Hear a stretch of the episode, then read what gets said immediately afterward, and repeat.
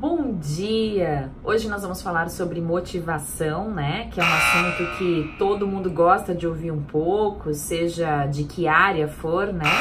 E é importante a gente lembrar que quando nós não temos uma motivação para acordar, uma motivação para trabalhar, né? Isso impede a gente muitas vezes de alcançar o nosso sonho, né?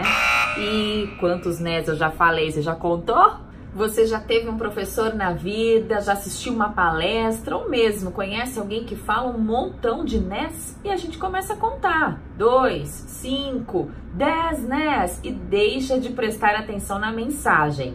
E o problema é que a gente usa esse né o tempo todo, que polui a mensagem. É claro que se escapar um ou outro não tem problema, mas o tempo todo, a cada ideia que eu transmito, eu falo um né, isso pode destruir a sua mensagem. Confira agora três passos para você eliminar o né da sua vida.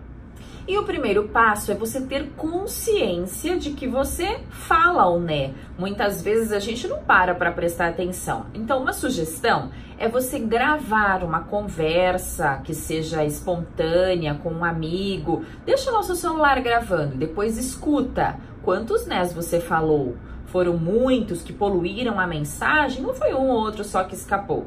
Segundo passo, você precisa estar seguro do assunto que você vai transmitir. Se você tiver com dúvida, incerteza, provavelmente o né vai aparecer muitas vezes. Então, esteja convicto.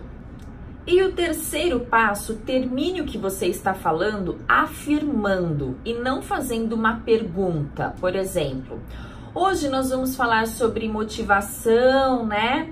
Quando eu falo motivação, a inflexão da voz vai para cima, já atrai o né na sequência. Então eu digo, hoje nós vamos falar sobre motivação.